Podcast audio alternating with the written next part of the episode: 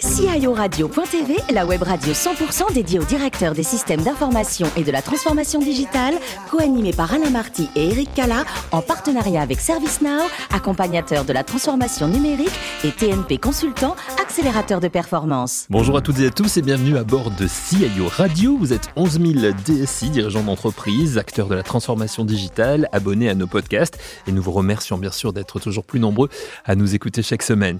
Vous pouvez réagir sur nos réseaux sociaux sur notre compte Twitter, CIO Radio-du-Bas TV. Vous pourrez le faire juste après cette émission ou pendant cette émission si vous avez envie de, de justement euh, avoir des, des, précisions. Pourquoi animer cette émission À mes côtés, j'ai le plaisir d'avoir Guy Le Turc. Bonjour Guy. Bonjour Eric. Directeur général de TNP Consultant et merci de nous accueillir comme vous le faites euh, chaque semaine pour ces émissions de CIO Radio qui nous permettent aujourd'hui, euh, Guy, de recevoir Tamer Miri. Bonjour.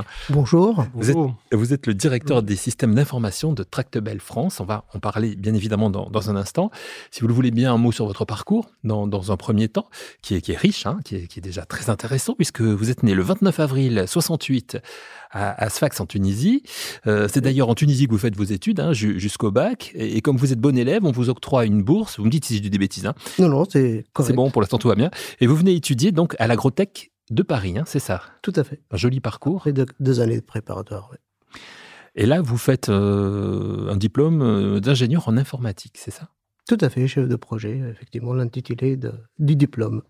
Vous êtes tombé dedans quand vous étiez petit aussi, l'informatique, comme beaucoup de, de nos invités ici? Euh, ben, Contrairement à beaucoup, non. Euh, je ne suis pas tombé dedans et euh, effectivement, j'ai découvert cela pendant mon parcours, effectivement, où j'ai intégré l'agro, puis agro-paritech, puis je ne savais pas trop où m'orienter, donc j'ai commencé à chercher et puis je suis tombé sur une personne très passionnée qui était mon notre professeur de la chaire informatique, euh, mhm. Clavel, et, il m'a fait aimer effectivement cette euh, matière que je connaissais pas. Et vous en êtes devenu un passionné, hein, comme, euh, comme beaucoup. Donc, l'Agrotech Paris, où vous allez rester une fois votre diplôme en, poche, vous allez même travailler pour eux, hein, c'est ça? Tout à fait. Pendant quatre ans, effectivement, où j'ai travaillé sur l'intégration et la connexion du réseau, de petit réseau à l'époque naissant qui s'appelait Internet, qui s'appelle toujours, hein, mais il n'est plus petit ni, ni, naissant. Et donc, c'était pour euh, migrer des anciens systèmes euh, IBM et la messagerie Bitnet à la messagerie, l'email qu'on connaît aujourd'hui. Ça, c'est quelque chose qui vous a passionné, euh, cette histoire de, messagerie, justement.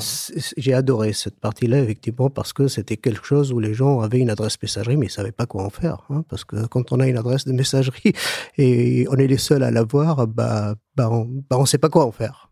Donc, il fallait expliquer. Voilà. Ça, c'était très bien. Et là, vous faites donc vos armes pendant 4 ans hein, à l'Agrotech Paris, que vous quittez ensuite pour une entreprise euh, privée qui s'appelle euh, Coin Bélier, hein, c'est ça? Tout à fait. Vous, nous racontez Voilà, donc Coin Bélier est une euh, ingénierie, c'est une ingénierie. alors, je ne sais pas si c'est maintenant que j'explique un peu Tractable, Coin Bélier. Oui, oui, parce qu'en fait, Tractable est issu de, de Coin Bélier. Voilà, c'est ça. Alors, pour la petite histoire, l'histoire de, la, de Coin Bélier, qui est une ingénierie euh, commence en 1947 hein, avec euh, le plan hydraulique en France hein, et la nationalisation de EDF. Et donc, il y avait deux ingénieurs spécialistes des barrages qui ont, créé ce bureau d'études. Depuis, donc, les métiers se sont diversifiés. Hein, donc, aujourd'hui, les barrages continuent à être une part mhm. importante, l'hydraulique qu'on appelle plus généralement l'eau.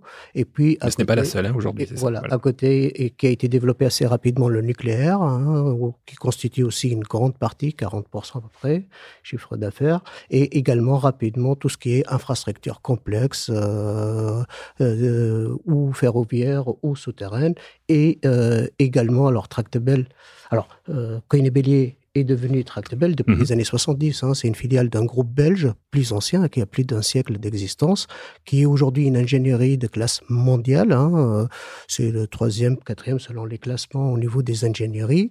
Hein. Euh, elle est euh, alors et euh, aussi qui fait partie du groupe NG. Et donc, il y avait également l'ambition de Tractable d'être l'ingénierie du groupe NG pour également apporter son expertise dans tout ce qui est transformation, transformation euh, aussi bien euh, de carbone, hein, décarbonisation, ou aussi bien également dans les énergies renouvelables, parce que comme vous le savez, Engie aujourd'hui c'est le champion euh, de l'énergie renouvelable mm. en France et dans le monde. Voilà, des sujets qui sont absolument d'actualité en, ce moment. Vous, vous en êtes, ta mère, le DSI depuis 2005 DSI de, de Tractebel.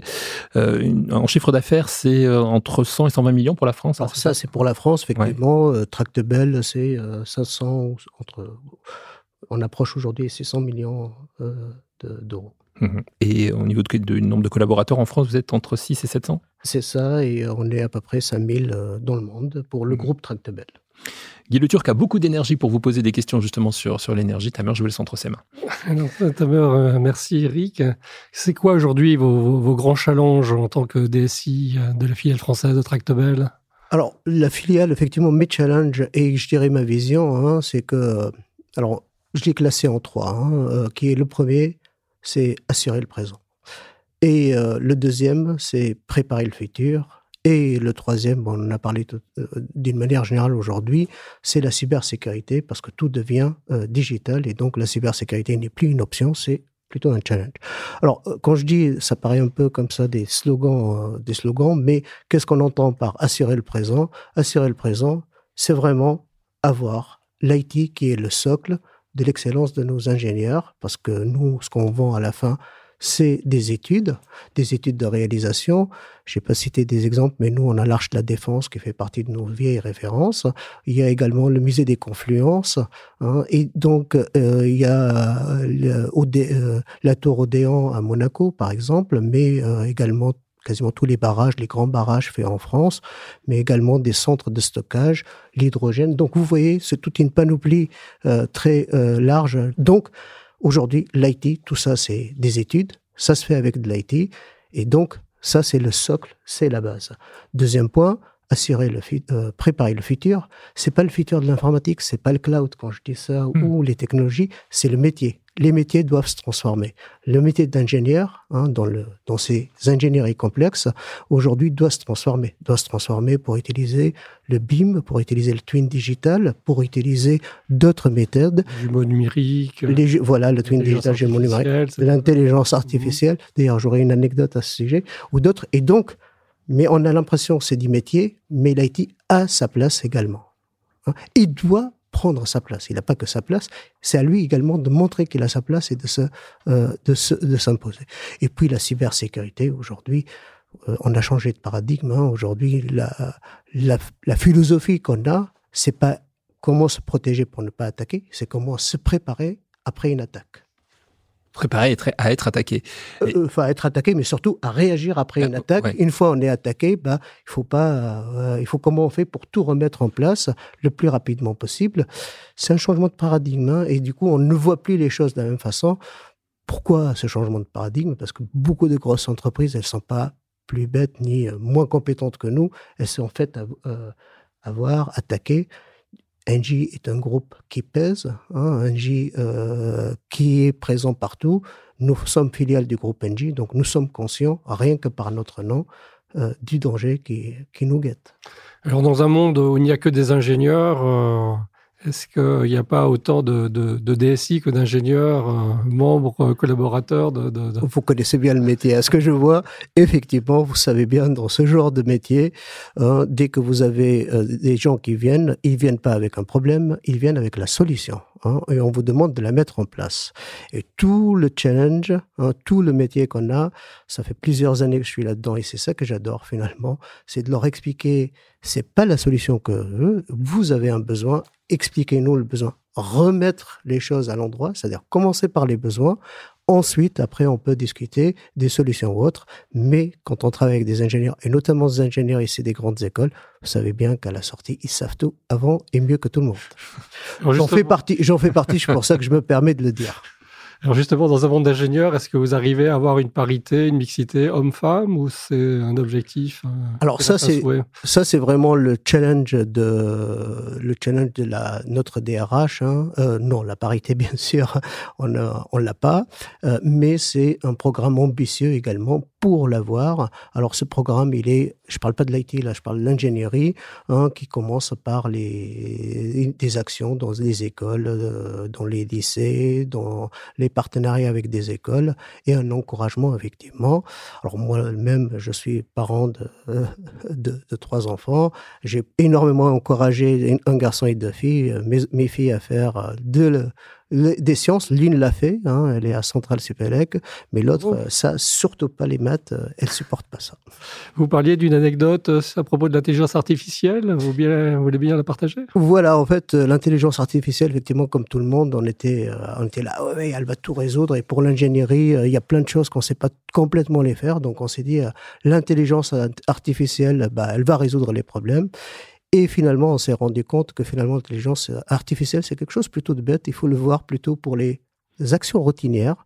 Tout ce que c'est bien faire, l'intelligence artificielle, c'est les actions routinières qu'on n'arrive pas, nous, à bien faire. Mais en fait, finalement, euh, le reste, nous, on est beaucoup en retard. Et d'ailleurs, la preuve, dans l'ingénierie, vous allez voir, c'est euh, c'est là où l'intelligence artificielle est le moins, euh, le moins représenté.